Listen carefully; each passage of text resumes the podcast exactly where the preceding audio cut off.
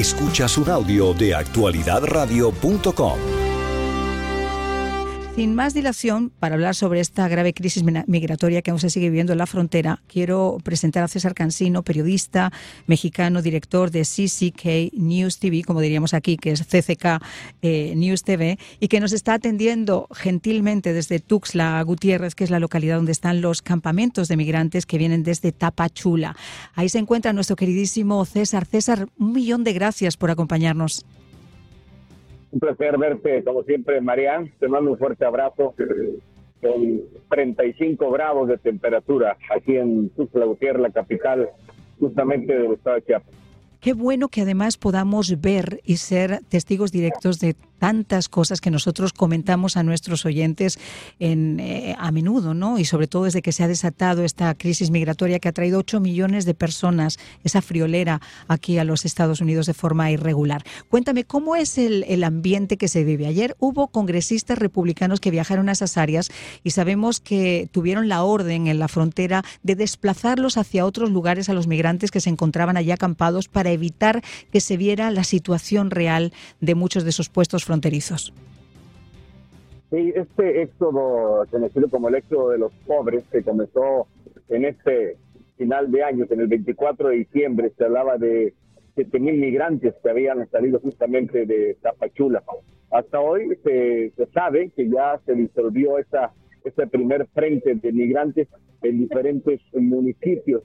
A 3.500 se les había dicho que se les iba a otorgar la visa humanitaria, la cual todavía no llega donde yo me encuentro, que es a 400 kilómetros de la frontera sur con Guatemala, que es donde entran pues a México y recorren todas estas eh, carreteras para llegar aquí a la capital.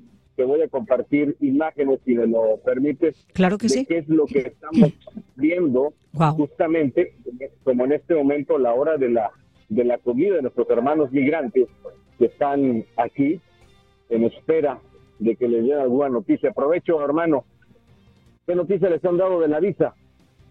Nada. Nada todavía. ¿De dónde vienen ustedes? Salvador. De El Salvador. ¿Cuántas horas llegaron, tardaron para llegar aquí a México? ¿Y cuánto tiempo pasaron? ¿Quieren hablar después? Bueno, mm. Algunos no quieren eh, compartir testimonio, pero estas son las, todas las casas de campaña con las cuales portan pues durante todo este viaje. Mira, que hay una pequeñita que no debe tener un pequeñito tan solo un año de edad, está acostadito. Hay un calor terrible. Hermano, ¿cómo estás? Bien. ¿De dónde viene, hermano?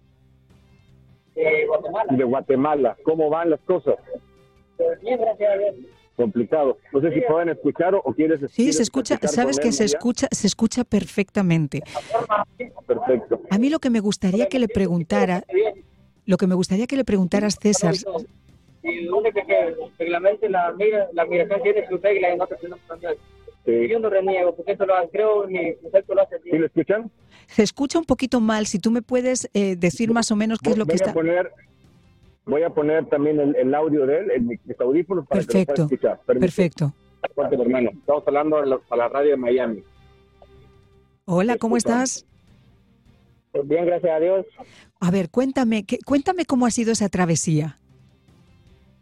Pues, en el punto de vista, para nosotros inmigrantes ha sido difícil. En la forma de caminar y la migración se los trata muy mal. Y la forma por los niños, más mis niños que lo tengo, se enferman y todo. Y en el punto de vista, viéndolo bien, doy gracias a Dios porque nosotros íbamos a llegar a, a, a Puebla y ahí lo regresó migración. ¿Llegaron a Puebla? Sí, llegamos a un al segundo pues, este, pueblito de Puebla, llegamos y ahí los regresaron. Casi hicieron como un secuestro, igual, porque lo sacaron a medianoche a las 11.40, lo levantaron y todo el mundo se levantó, éramos 108 personas.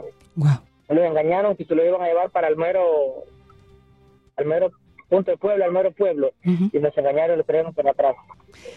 ¿Cómo es la relación con esos, no sé si me escuchas eh, César o si tú me estás Sí. escuchando, el tema de los, de los carteles? Eh, sabemos que muchos de ellos son los que eh, están guiando estas caravanas y que están guiando a muchos de ustedes, a los, a los migrantes. ¿Usted tuvo que pasar también por alguno de esos, de esos traficantes de personas? En mi punto, gracias a Dios no. Yo en mi, Dios me ha bendecido a, a ese extremo nunca he llegado. Y le pido a Dios que nunca llegue, porque yo, mi familia, llevo a mi esposo y a mi hijo, y espero no llegar, porque sí, comentan muchas personas que es difícil eso, pasar ese punto, y deseo que no. Pues eh, le quiero agradecer mucho que esté con nosotros. Gracias. Una sola pregunta. Sabiendo lo difícil que es entrar en Estados Unidos ahora, ¿qué es lo que le motiva a usted a hacerlo? ¿Cree que esta administración les va a permitir finalmente poder entrar a los Estados Unidos? Allí casi es personal. Ahí, como le, voy a repetir, ahí es solo Dios con uno. Ahí si Dios tiene, su, tiene mi propósito, lo voy a hacer y si no, él me va a hospedar en un lugar de aquí en México que pueda trabajar. Ahí no puedo decir si me voy a dejar entrar o no, pero si Dios lo permite, lo voy a hacer. Entonces. Bueno, pues le quiero, le quiero agradecer mucho que haya estado con nosotros. Gracias. Si es tan amable de pasarle los audífonos a nuestro compañero, se lo agradezco mucho, ¿eh? Gracias. ¿Cuál es tu nombre, hermano? Llamo Miguel. Miguel, Miguel. ¿qué edad tiene tu pequeñito? Dos. ¿Con quién más veniste? Aquí te voy a buscar rato. Muchas gracias. Oye, César, te has encontrado, yo recuerdo un reportaje que hicimos contigo, donde tú te acercaste además a una, a una mujer que era pollero. ¿Te acuerdas? Una mujer que trabajaba, que, que, estuvo con un cubano y que, y que al final, eh, bueno, pues la historia de amor terminó en que cuando eh, se quedó sola. Cuéntanos un poquito de eso para las personas que ahora en la radio nos escuchan, porque los carteles han hecho su agosto con este tráfico de personas y, más en esta frontera, esta frontera que hoy en día sumergida también por dos grupos de la delincuencia organizada, donde uno de los rubros importantes es justamente el tráfico de, de indocumentados. Y precisamente, y, este, y esta mujer en aquella ocasión nos, Aquí estoy afuera de la terminal de autobuses, para darles un poquito de referencia. Aquí está en espera, pues, de que un camión los pueda permitir subir y continuar su viaje. Y esa mujer nos decía que en un, en un carro y podían meter a 14, 15 personas y ya habían indicaciones en diferentes puntos de la, de la zona para poder pagarle a los, a los policías y hasta dónde, cuánto es lo que lograban recaudar también de tantos viajes y de las cosas que le pasó en la vida de conocer a un indocumentado y después que se fuera convertido, se convirtiera en su pareja. Hace un par de semanas todavía la vi y me dijo que ya había acabado esa, esa historia de amor finalmente, Bueno, pero, pero eh, yo recuerdo que ella decía que había logrado hacer tanto dinero en los últimos años que ya estaba pensando en retirarse. Cuando uno ve las imágenes que tiene y que tienes a tus espaldas de esa estación, ¿no? Es, un, es una estación, por lo que nos estás diciendo, completamente repleta de, de gente. Eh, y toda la que todavía sigue eh, su camino por México, a pesar del acuerdo al que ha llegado México, por ejemplo, con Venezuela, para empezar a, trasladar migrantes nuevamente a, México, uno se da cuenta de lo que puede llegar a mover a todas esas personas con niños, personas además algunas mayores, para emprender este camino, ¿no? Sabedores del riesgo que esto conlleva, ¿no? De traer, por ejemplo, este pequeñito, nada más imaginémonos cuántos kilómetros ha cruzado bajo los brazos de los, de los padres, en qué momentos de frío, de lluvia, de calor, y que el niño no tiene la menor idea dónde se encuentra, ¿no? Pero que los padres están arriesgando justamente la vida de ellos y de todos en, en general, pero así de ser las necesidades y el hambre con la cual está en un punto de desesperación para buscar ese sueño que, que a muchos se ha convertido finalmente en pesadilla. Y no se explica cómo arriesgar tanto a, los, a los niños. Pero esto solamente ellos lo saben, producto de la desesperación con la cual están viviendo. Entendemos pues que la migración no es un tema de una eh, opción para ellos, ya no tienen otra, otra más que buscar esa vida. Ah, voy a platicar con otra familia. Somos tan familia Estamos hablando para Radio Estados Unidos. ¿Cómo se encuentra? ¿De, dónde son ustedes? Venezuela. Tengo aquí una compañera española. ¿Quiere poder platicar con ustedes? Voy a poner los audífonos. Marian, te van a escuchar. Listo. ¿Cómo están? ¿Desde dónde vienen? Eh, venimos desde Brasil, pero somos venezolanos. O sea, tuvieron que salir de Venezuela vía Brasil. Sí, hace cinco años salimos de Venezuela. ¿Y cómo han organizado ese viaje? Sobre todo porque la veo rodeada de niños y yo me imagino que si ya para un adulto esto es extremadamente complicado, llevando niños es mucho más difícil todavía. ¿Cómo fue su viaje? El viaje ha sido un poco complicado ya que hemos tenido que atravesar muchos países, hemos tenido que atravesar muchas cosas y ya hace cuatro días ya nos encontrábamos en Piedras Negras y fuimos deportados hasta aquí hasta Villahermosa. Y ahí se nos complica un poco más porque tenemos que empezar todo de nuevo. ¿Les ayudó alguien en ese periplo, en ese viaje? ¿Tuvieron ustedes que pagar dinero para que para, para su seguridad con, con los traficantes de personas? Disculpa, no lo entendí. Si tuvieron ustedes que pagar a esas personas que de los carteles, eh, policías, No, etcétera, ¿no? No. Lo hicieron solos. Sí. ¿Y qué es lo que, qué- cuál es la esperanza suya? ¿Creen ustedes que con esta administración van a poder entrar, que el presidente Biden va a, a permitirles entrar en, en Estados Unidos eh, más que si hubiera, por ejemplo, un, un presidente como Trump? Bueno, eso es lo que nosotros tenemos, pues, tratar de llegar y poder entrar. Para eso estamos haciendo tantos sacrificios. Y poder llegar y, bueno, pues, no sentir el sueño americano, pero por lo menos tener una mejor calidad de vida. No para uno, para nuestros hijos, pues. Que aunque no, uno no crea, ellos son los que más golpes han llevado en todo este, en todo este trayecto. ¿Tiene usted familia aquí? Sí, tengo mis cuatro hijos. No, familia en Estados Unidos Sí, sí tengo. y les van a ayudar a ustedes para poder asentarse y para poder salir adelante. Sí, sí, sí. Ya mi familia ya tienen dos años allá. Y dígame una cosa, ¿cómo, que, ¿cómo considera usted que puede llegar a salir adelante sin esos papeles? ¿Qué piensa? ¿Piensa que en algún momento se le puede dar la oportunidad de que se le naturalice o que se le, se le contemple darle papeles en Estados Unidos? Sí, claro. Yo soy positivo. Ya, ya después que esté allá adentro ya todo será diferente, ¿no? Ya será otra batalla diferente. ¿Con cuánta gente hizo usted el viaje, además de su familia? ¿Cuánta gente más le acompañaba en este viaje, además de su familia? no, solo mis cuatro hijos y mi esposo. Y se iban uniendo ustedes a, a grupos, ¿no? Con los que se iban encontrando. No, no, no. Siempre hemos estado solos y que llegamos aquí a, a donde nos encontramos, a Tunda Gutiérrez. Siempre hemos estado solos nosotros. Bueno, me imagino que tiene que ser muy duro dejar un país como Venezuela, trasladarse a Brasil y tener esperanzas en que realmente puedan, Sí. puedan, puedan entrar. Bueno, le agradezco mucho que haya estado con nosotros. Vale, muchas gracias. César, ¿cuánta gente calculas que está en estos momentos por allá? Bueno, parece ser que se ha caído la, la señal con, con César mientras la recuperamos. estoy, Ahí estás. ahí. Ahí. Gracias, Perfecto. perdón. No, te quería preguntar. ¿cuánta gente más o menos calculas que, que está entrando desde ese punto a Estados Unidos a diario? Pues mira, en, en el último reporte que nos dieron decía que en el mes del del 24 se había salido cerca de 10.000 personas. ¡Wow! Y- pero están de manera de manera constante, están saliendo. Hoy le conocen también con las caravanas hormigas porque son en menor proporción. De hecho, por ahí les envié imágenes Ujú. justamente captadas el día de ayer de que ya son grupos de 30, 40, 50 personas que se van desplazando por momentos.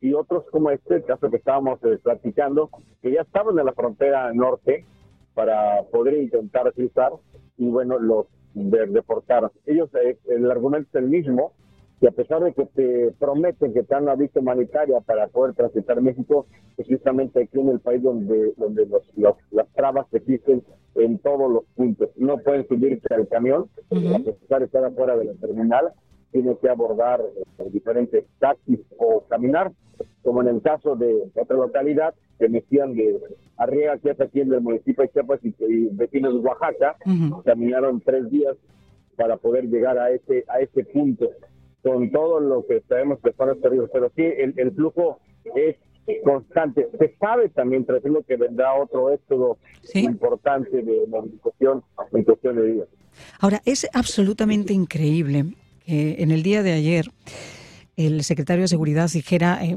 que, no, que no existe ninguna crisis abierta en la frontera y que todas esas caravanas de gente son como una especie de cuento mágico de algunos medios de comunicación. Bueno, nosotros a través tuyo estamos viendo, a través de muchísimos periodistas que han reportado desde la frontera, estábamos viendo. Esta mañana justo se hizo pública una imagen en la que se ve parte del muro donde miembros del cartel ya tienen, obviamente, sus entradas hechas por esos muros y se van avisando con con, luces y van pasando migrantes a través de esas, de esas redes. Eh, tú hablabas antes de dos grupos eh, delictivos de carteles que están en ese área donde te encuentras tú. Y, yo comentaba también en el programa en, en, esta tarde que para ellos ahora mismo el tráfico de personas se ha convertido en algo tan lucrativo, a veces menos peligroso y más lucrativo que el tráfico de fentanilo. Eh, muchos de estos migrantes lo han hecho en solitario, pero la mayor parte de ellos sí que tienen que pasar pagándole a las maras. Otra cosa es que lo digan porque incluso los amenazan y tienen miedo de, decir que han tenido que pagar por decir su derecho a, cruce o su derecho a pase, pero la mayor parte de ellos, corrígeme si estoy en, equivocada, César, tienen que pagarle a los grupos delictivos. no, tienen que pagarle a todo con el cual se topen. ¿eh? Incluyendo a la policía mexicana. Por supuesto, por supuesto. Entonces esto se va minando de manera constante. Dice, de nada nos sirve pues pagar el camión, pagamos el camión, nos dejan subir y una hora después nos bajan y ya perdimos la plata que le metimos a la, a la unidad. Es una corrupción terrible ¿no? que, que impera. Y sí, al final de cuentas esto ya es parte de, un negocio riesgoso también eh, para ellos, porque muchas veces, aunque sabemos que su gran mayoría puedan venir el completo hacinamiento en estos grandes camiones, saben también el riesgo que esto conlleva. Y muchos quizás tampoco entiendan y explican cómo pueden pagar grandes cantidades de dinero para intentar cruzar. Dices, ¿cómo es posible que gaste en casos mexicanos 200 mil pesos para poder cruzar si esto te, te sirve para poder vivir, ¿no? ¿De dónde se tantos, recursos? Y cuando solamente, y además cuando son varios miembros de familia, que no solamente uno, o sea, multiplica todo eso por esos miembros de, de, la familia. Sí, claro, se está hablando de 50 mil dólares, por ejemplo, para una familia pueda crecer, una locura, ¿no? Una, locura por, por completa cuando tantas personas han intentado cruzar. Y esto me, me, queda claro que va a ser una historia y nunca acabar.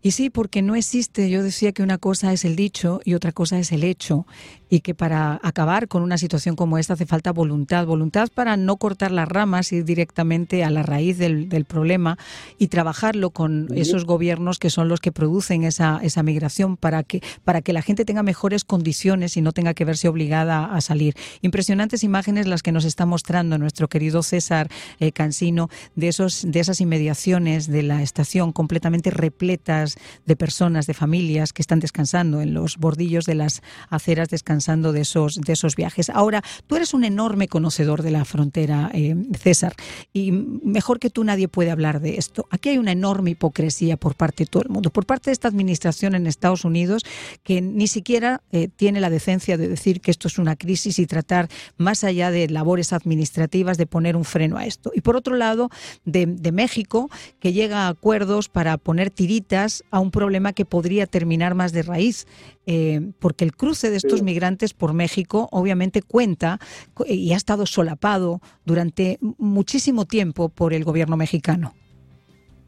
Sí, sí, sí, es, la política de puertas abiertas, ¿no? Que solamente en, su momento, tú bien lo documentaste también, cuando estaba Donald Trump, bueno, pues fue cuando se, aplicaron eh, eh, medidas más, más severas, enérgicas en aquel en aquel entonces, pero hoy eh, estamos a vísperas también de las elecciones. Y este va a ser, sin duda alguna, uno de los temas también recurrentes y frecuentes que van a cobrar un alto costo a la factura.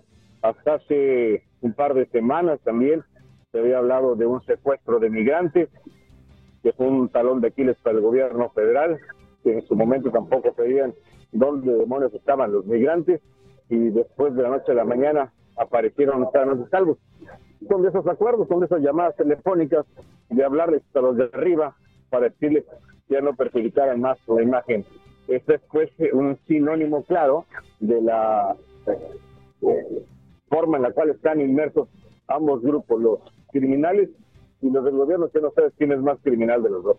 Y tú acabas de dar un punto básico. Esa es la tristeza que no se sabe al final del día eh, con quién estás más a salvo. Eh, si con los criminales o con la propia policía. Acuérdate cuando nosotros hicimos reportajes, por ejemplo, la famosa bestia, eh, cuando esos migrantes tenían que subir a lomos de la bestia y, las propias fuerzas policiales y la propia Marina Mexicana en, en muchos casos eran los que cobraban las coimas y los que protegían a los grupos delictivos para poder seguir haciendo su agosto. Sí, sí, recuerdo. Hoy en este paso del tren estratégico, hoy nuevamente será escenario sin alguna. Te voy a las imágenes en otro punto de esta, eh, que es esta toda la explanada. Wow. Justamente. Hoy este, me queda claro también que no está tan abarrotado como otras ocasiones. Hemos visto toda esta plancha repleta de, hermanos migrantes sí, que están aquí en, en espera y lo que demandan también es la ayuda humanitaria en el tema de, del agua, de, vivienda para poder también salir salir adelante. ¿Y qué hacen con esos niños? Cuéntame un, cuéntame un poquito. Una vez que llegan las familias y que tienen que comenzar ese proceso, ¿lo hacen todos juntos? ¿Cómo es ese proceso, César? ¿Tienes alguna idea? ¿Para el tema de la visa? Sí, para, para poder entrar a Estados Unidos, sea como sea, con visa o, no tengo el dato, pero déjame pre, ¿Cómo está, señora? Mucho gusto. Estamos hablando de Estados Unidos. ¿Cómo se encuentra? ¿Usted viene con pequeñitos? Sí, con mi nieto. Tu niñita. Mi nieto. Tu nieto. ¿Y tienen pensado cómo hacerle por llegar a Estados Unidos? Un tema de documentos para ellos. ¿Cómo le hacen? ¿Cómo le hacen? ¿Le han dado alguna visa acá ya? No. Nada. ¿Usted dónde viene? De Venezuela. ¿Cuánto tiempo lleva aquí? tres meses desde que salió de su país, tres meses. ¿Y hacia dónde quiere llegar? Cualquier parte que llegue a Estados Unidos. ¿Tiene familiares allá todavía? Eh, no. Nada. ¿Por qué salió de su país, señor? Por, la crisis. Muy difícil para vivir allá. Dios la bendiga. Muchas gracias. Muchas gracias. Pero fíjate, fíjate, fíjate, no, me encantan las preguntas que tú estás haciendo y no quiero entrar en el proceso de que tengas que quitarte los cascos para ponérselo a ellos. Creo que es brillante lo, que estás haciendo. Fíjate, esta señora, por ejemplo, Venezuela, tres meses, está ahí con sus hijitos eh, y, trata de entrar a Estados Unidos donde no tiene familia. Y la pregunta que uno se haría después es, un segundo, ¿y cómo va a sobrevivir en un lugar donde ni siquiera tiene un techo? O tiene un apoyo eh, para poder, mm, no sé, darle una cama a sus hijos. Y el riesgo que, es latente constantemente de que los puedan deportar, ¿no? Y deber empezar. Aquí, por ejemplo, en la, en la frontera con la Tapachula les dan, eh, en algunos casos, trabajos temporales, es pagado por el mismo gobierno municipal, les dan alimentos de manera constante y atención médica también en, lo que buscan salir. Y en otros casos algunos ya están quedado. Y hay otros que, dentro de ellos mismos se han hecho pues una comunidad que sin conocerse empiezan a generar el famoso autoempleo, como en el caso de esta persona, la cual estoy viendo en este momento, él es estilista y él le corta el cabello a todos los hermanos migrantes Mira tú. y entre ellos se apoyan con el corte de cabello. Pues si usted va en el coche y no puede ver estas imágenes, que podría seguir a través de nuestra página de actualidadradio.com, eh, para que sepan ustedes que hay una persona que tiene su tienda de campaña y tiene a dos o tres personas esperando para poder cortarles el cabello. Eso es lo que nos está mostrando César Cansino de lo que está ocurriendo en la frontera. Es correcto. Entonces él hace la, la chamba acá César, ¿y qué esta gente en la noche, eh, los que no tienen tiendas de campaña y albergues que, donde, donde pueden asistir, se van a los albergues y regresan al día siguiente? ¿Cómo funciona eso?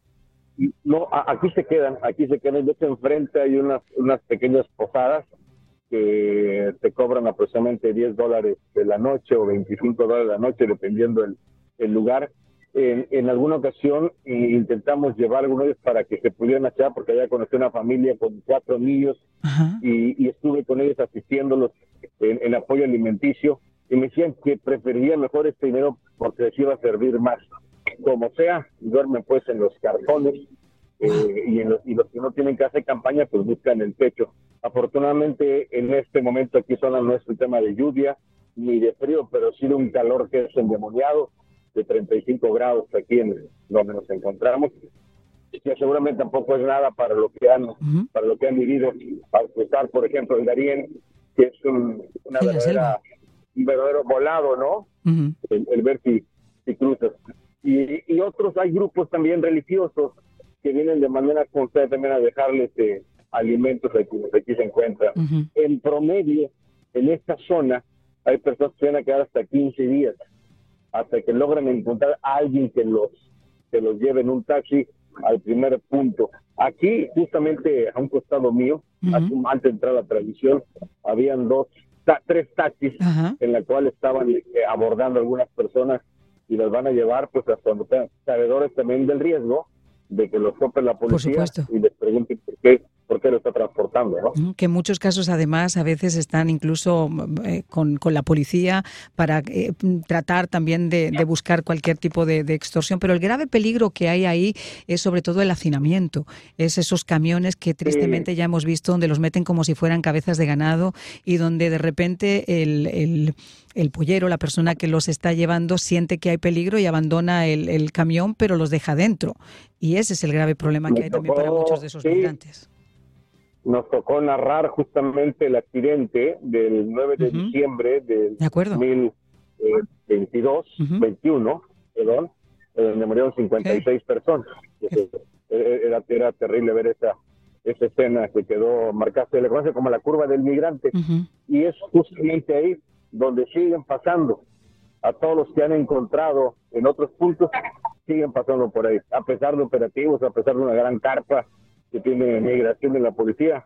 Creo que sí, es una historia nunca de nuevo acabar. Bueno, imagínate esa persona que dice que llevaba tres meses ahí y todavía no ha llegado ni siquiera a ese, a ese punto. O sea que lo que tú nos estás comentando es que hay gente que llega hacia esa estación donde te encuentras tú como una parada intermedia antes de llegar al puesto fronterizo y ahí esperan la oportunidad de, de poder continuar su periplo. Sí, ahorita que te platicaba justamente lo, lo del accidente, y que estoy viendo que algunos no quieren hablar, fíjate, muchos han tapado la cara cuando nos acercamos con, la cámara, tienen el temor. Que les platico una anécdota rápido para todos nuestros amigos en Estados Unidos. al momento de estar cubriendo el accidente, uno de los eh, migrantes salvadoreños que estaba gravemente herido, eh, nos acercamos junto con un paramédico para tratar de, sacarlo de la zona que se encontraba. Y lo que me dijo es, préstame el teléfono, dame el teléfono, le decía al paramédico, el paramédico le dijo, no, tenemos que sacar de acá.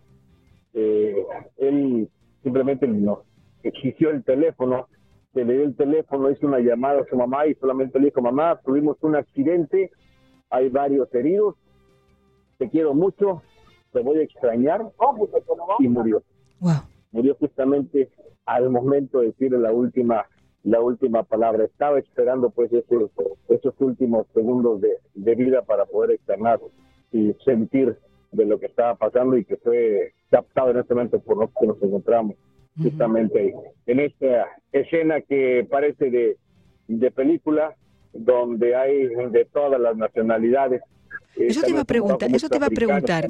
quería preguntarte, fíjate, porque hablando ayer con Emilio González, que fue director del Departamento de Emigración y Naturalización de los Estados Unidos, yo acabo de venir de, Colombia, de presentar mi libro y de, de hacer unas presentaciones allá, y en el aeropuerto del Dorado, ya regresando a Miami, me llamó poderosamente la atención que había, no te estoy exagerando, grupos de entre 30 y 40 nigerianos, africanos, muchos de ellos digo nigerianos porque le, pregunté, eran nigerianos, otros de ellos eran, eran africanos de diferentes eh, localidades, que hacían su parada en el aeropuerto del Dorado porque no exigen visa, en Colombia no exigen ningún visado, para luego continuar su periplo hacia la frontera con, con Estados Unidos.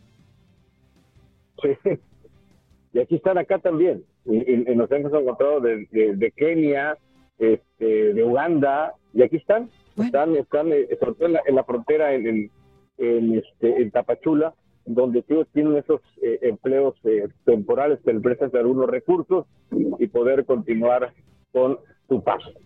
Bueno, pues yo recuerdo a ese nigeriano, creo que era, que aparecía con una camiseta naranja con la cara de Biden, diciendo, Biden, muchas gracias, gracias por, por permitirnos llegar. Y justo ese mismo nigeriano le hicieron un seguimiento en las cámaras de televisión y estaba en la ciudad de Nueva York. Pero estaba en la ciudad de Nueva York esperando para poder tener un albergue y es de los muchos que se encuentran en el centro de Nueva York, al lado del Hotel Roosevelt, eh, tratando de, de matar el frío, porque hasta este momento, muchas gracias señor Biden, pero nadie sabe ni de qué va a comer, ni dónde va a dormir, ni cómo va, ni cómo va a vestir. Sí, creo que hace un par de meses estuve con una, una familia, eh, era una pequeñita, tan solo cinco años, su papá y su mamá. Eh, dos meses más tarde me mandaron un WhatsApp nada más para mandarme la fotografía y decirme gracias. Ya estamos en Estados Unidos. eh, no voy a tener comunicación con ellos. Bueno, ya llegaste ahí y ahora qué vas a hacer.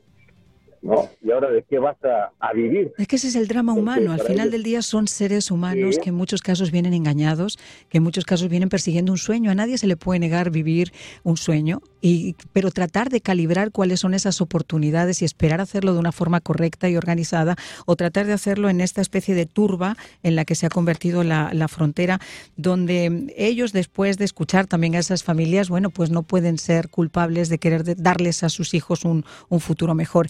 El único problema es cuando no calibran tampoco los peligros a los que los están enfrentando, ¿no? Sin duda alguna, sin duda alguna, eh, pero para ellos ese sueño ya es más que la pesadilla que están viendo. Simplemente el sueño es cruzar, aún sin saber lo que les va a esperar, es quitarse ya la pesadilla. eh, solamente ellos, ellos lo van a eh, poder eh, entender mejor, mejor que uno. Exacto. Esta es una producción de actualidadradio.com.